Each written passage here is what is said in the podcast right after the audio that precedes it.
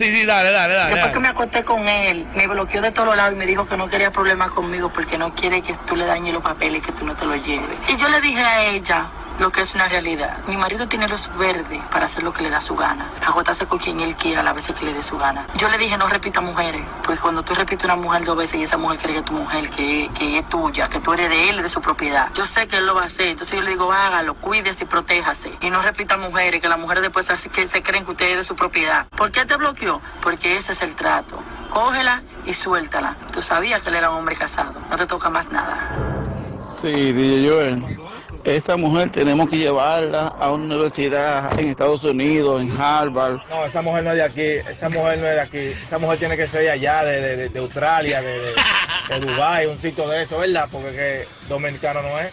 Yo le digo eso a la mujer mía, tú supiste, hasta la ya, hasta el candado cambia de, de- de allá de, de- de la casa. Voy a ser astronauta, porque esa mínimo viene de la luna.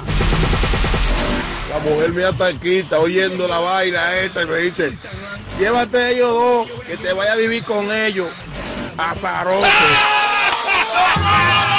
Ahora mismo voy camino por el mocoso cuello que le estaba planteando eso a mi mujer y estaba haciendo la cena. Ajá. Y me dio con el pilón en la cabeza. Voy a coserme que me partió. Ustedes recuerdan cuando uno coleccionaba potaditas y que, que había una viga. Sí, sí, que sí. Eso nunca aparecía. Ajá. Esa mujer es una viga. Esas mujeres no aparecen.